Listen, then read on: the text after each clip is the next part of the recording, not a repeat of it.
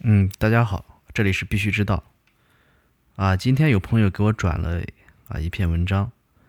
是加密乌托邦写的《二零二一年牛市投资的十八条干货建议》。啊，我们这里面跟大家分享这个文章。呃，文章这么说，在二零二一年的第一天，我在此总结投资经验给大家。啊，我注意了，嗯，这里面的第一条就是。BTC 要保持一定仓位，最好是所有加密货币投资资金的百分之五十以上。呃，第二条就是说，第一条做不到的话，那就拿 ETH 不要乱动。啊，第三个是第二条也做不到的话，一部分仓位去 DOT。嗯，然后第四条是，呃，小币仓位不要超过总体仓位的百分之十。啊，我那我们来分析一下它的一条到四条，其实跟大家在讲，呃，在牛市的情况下，尽量的去配置主流的这种币种，啊，小币种不要仓位太多，啊，BTC，BTC 尽量的多，然后拿 BTC 拿 ETH，啊啊，作者看好的呃 DOT 也是他看好的一种币种，啊，当然这个是，嗯，加托。加密乌托邦的一个，嗯，给大家的建议。呃，第五条的话是尽量少参与新币种对 ETH 的，嗯，还有新币种对 USDT 等挖矿。嗯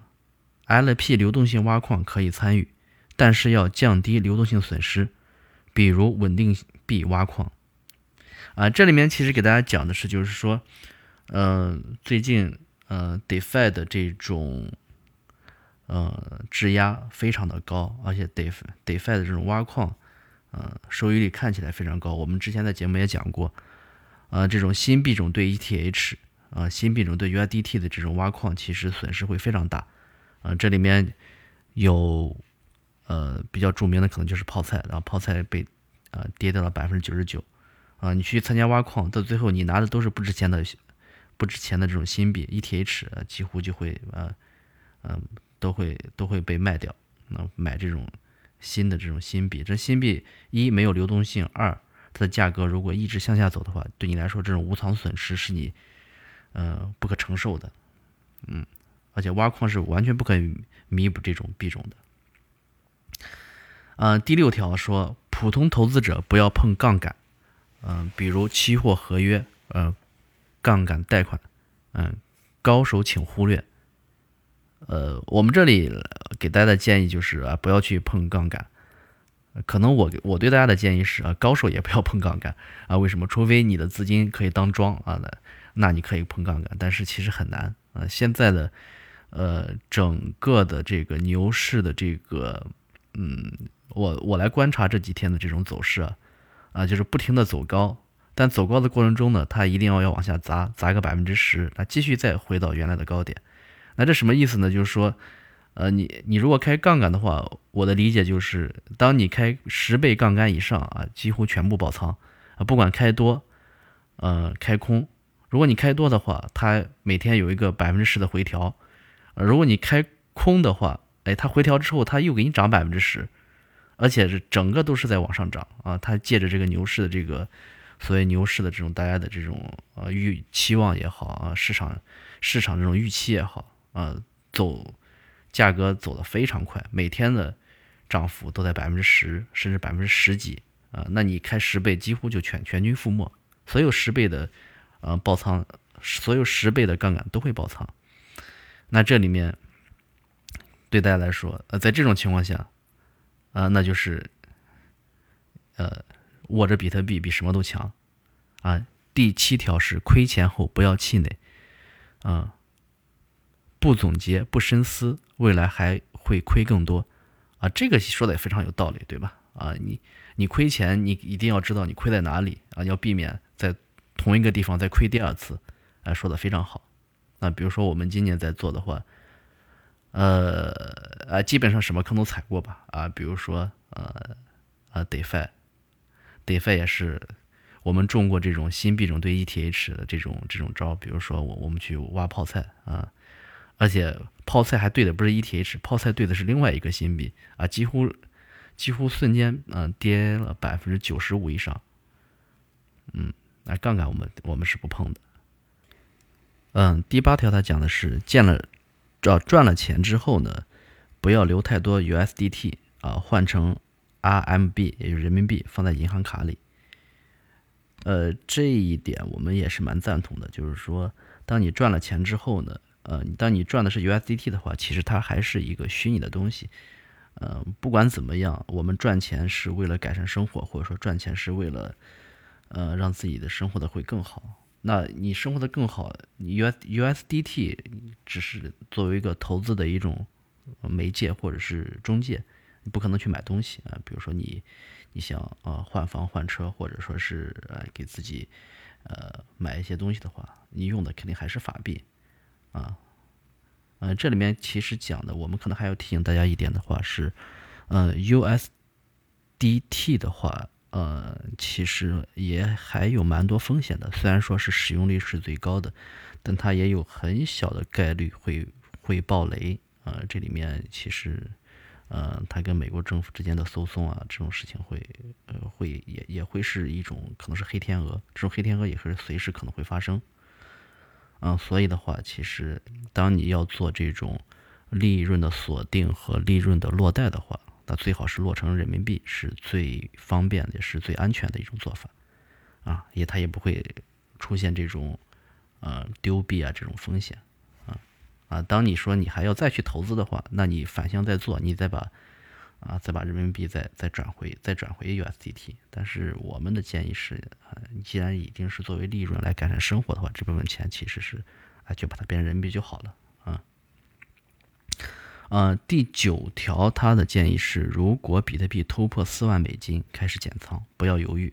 啊，突破五万到六万美金，大幅度减仓，啊，百分之七十到百分之八十，剩下百分之十到百分之二十，长期拿着，啊，十万美金不是比特币的顶，但什么时候到是没有人知道的，呃，这里其实是给大家做了一个这个，嗯，怎么操作的一个具体的建议，啊，也就是说。啊，当比特币突破四万美金的时候，嗯嗯，作者认为啊，其实价格已经啊蛮高的了。其实我们来看到四万美金，呃，确实也蛮夸张的。但至于说它涨多高，其实大家确实是无法预测啊。但这里面会有一个陷阱，就是说你当你当你说它会无限的涨高的时候，呃，它不可能无限涨高。那至于什么是顶，谁也无法预测。当你不去操作、不去动的时候，你可能会博得很高的收益。也有可能会错过这一波，呃，因为在呃数字货币领域，呃牛市非常短啊，牛市非常短，你你去看上一波，其实啊它冲起来很快啊，下来也很快啊，如果没有没有没有抓住这波机会的话，呃，你可能需要再等两到三年啊，也许会更久，不好说，这是因为未来大家确实都不可预测。啊，所以他这里在讲，如果突破四万，其实他认为已经呃很高的价格了，就可以开始减仓了。然至于怎么去减仓，这是每个人还是要去根据自己的情况去判断，对吧？这个每个人情况都不一样啊。作者还会在说，在突破五万的五万到六万的时候，他认为这个就是已经非常高了，就让大家去大幅度减仓。但是他没有让大家去百分之百减仓，他让大家会留一个留一个呃一定比例的这种仓位在手上是不动的。啊，这种仓位的话是认为，因为比特币如果涨，如果涨得非常非常高的话，但你至少你手上还有币，你还你还有还会再去收到这个红利。呃，我们来看这个策略其实也还不错啊，但是呢，具体的话就是给给大家提了一个建议啊，就是说具体到底要怎么样，大家每个人根据自己的情况啊来去参考啊，嗯。第十条建议的话，就是不要借钱投资。嗯，呃，作者这么说：牛市赚钱的人相对熊市多一些，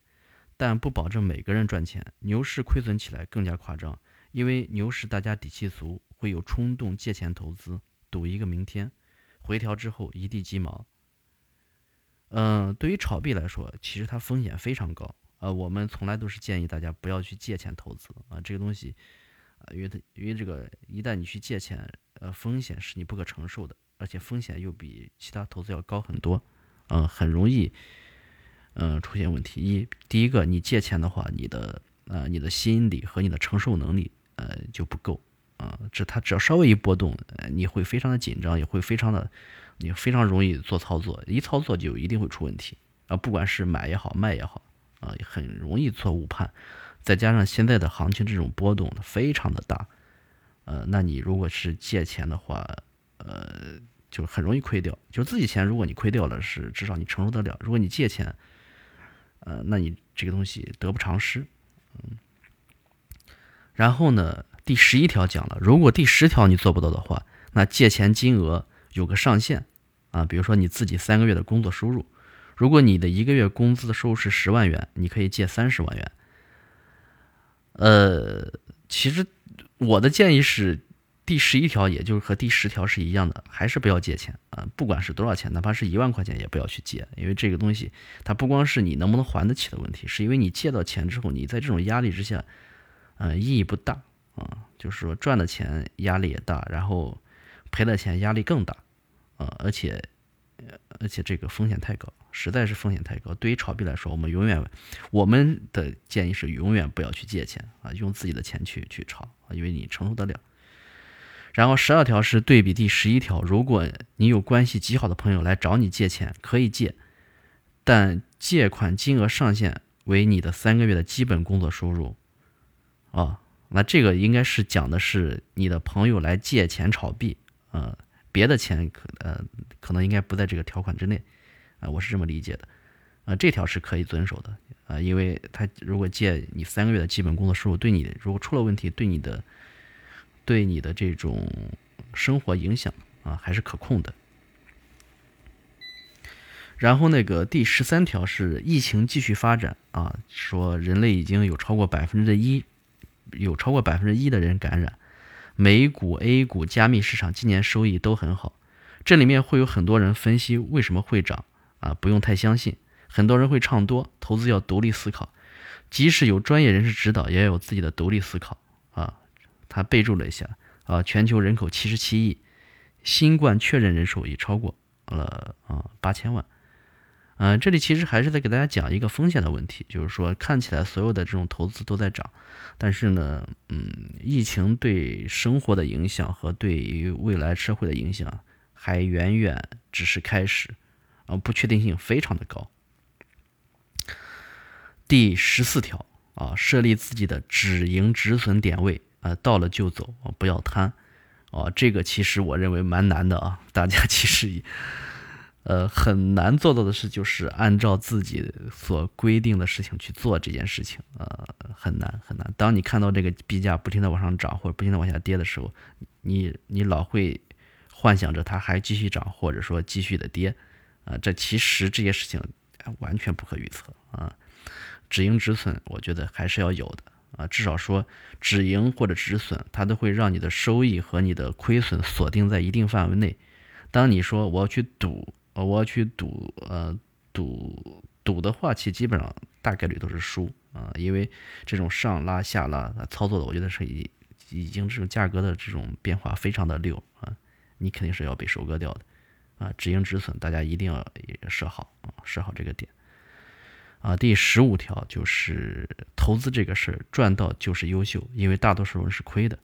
极少人是大赚。啊，减仓变现之后，享受生活，认真工作，啊，不要纠结赚多赚少的问题。呃，这个其实是给大家一个呃。呃，心态上的一个暗示或者说一个提示啊，只要你赚了，呃，你就比很多人强。我觉得也是啊，因为你赚的就是别人亏的，而且，呃，赚的人少，亏的人多。你赚了，你可能就已经超过百分之九十的人了啊。呃，想一想那些亏钱的人，你不赔可能都已经很幸福了啊。所以说赚多赚少啊，赚到之后呢。啊，赚到之后变现，享受生活，让这让你赚到的钱啊，来真正的是反馈到你的生活上面去，对吧？认真工作，认真工作的意思是什么？就是说，不要去太依靠说炒币来来让自己的生活有什么改变，或者说有就是呃就是他你把你把这件事做一个投资就好了啊，但是本质的工作还是要做好，因为那个才是你生活的根本，而不能靠这个风险这么大的把你的生活压在这么高风险的事情上面，这也是我的理解。第十六条讲的是赚了钱不要肆意挥霍，因为赚钱一辈子，亏钱一下子啊，这个讲的 也非常有道理。就是当你钱来的容易的时候，你去的就快啊。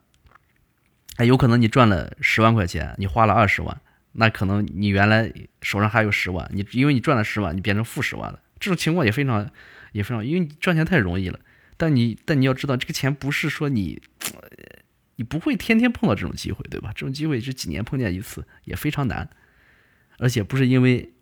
也不是因为说你的努力或者你的你的判断、你的见识赚的，他你他就是这个趋势的钱，对吧？或者你你跟着坐车赚了钱，啊，这个这个讲的也很有道理。然后第十七条是信用是一个人的最大资产，所有的资产、商业活动都是为了增加你的信用值。这个信用值不单单是你有多少资产，你可以从银行贷多少钱，可以调动多少资金，而是我们安身立命的基础。嗯，牵扯到一个人的一切活动。啊，这里面讲的其实就是，啊，可能很隐晦的去讲，就是你如果亏了钱要认，对吧？或者借了钱要还，我觉得这是最基本的事情。嗯，第十八条说参考第十七条，不要迷信股市、黄金、房子以及加密资产，不要迷信价值投资，一般人找不到价值。提高自己的各项技能和认知，这些东西永远可以变现。呃，十八条讲的其实也蛮有道理的，也就是说。呃，不要因为数字货币的这种涨幅这么大来改变自己的生活。比如说，哦，这个币价手上有币，这个币价涨高了，那我我明天可以不工作了，对吧？我可以，我我可以享受生活了。啊，其实你把你手上的这些数字货币呃能变现的非常合理，都非常的难。啊，但什么东西是跟着你走的？就是你的技能、你的认知，这些东西是永远跟着你的，是你吃保证你吃饭的，嗯，底线。呃，好了，我们现在把这十八条的这个建议都跟大家做了分享，嗯，当然里面也有一些我的理解，还有一，呃，首先非常感谢那个加密乌托邦啊写的这篇文章，啊，我觉得总结的非常到位，他从嗯仓位怎么怎么保持，然后呢要避免哪些坑，还有呢啊怎么变现啊，都给大家做了一些比较具体的一些。嗯，可操作性的一些建议啊，当然这些建议呢是呃只是建议，具体的情况还是要根据自己具体的情况来去做啊。但是这些建议是给大家一个提供一个更更多的一个思路来看一下。嗯，这些建议呢，基本上也是我们在币圈里面大概有呃有四五年的时间啊，每一条呢，我觉得呃说的都还是跟我们的认知还是蛮一致的，所以我拿来跟大家做一个分享啊。那这里还是要再次感谢啊作者啊加密乌托邦啊，我们就借花献佛，跟大家去聊一下这些事情。因为最近的这个行情呃呃走势非常的凶猛啊，有必要跟大家去讲一下啊，在这种行情下面啊，呃有一些呃一些一些一些人的一些想法或者看法啊，给大家做一个参考。嗯，好了，谢谢大家收听啊，今天先到这里。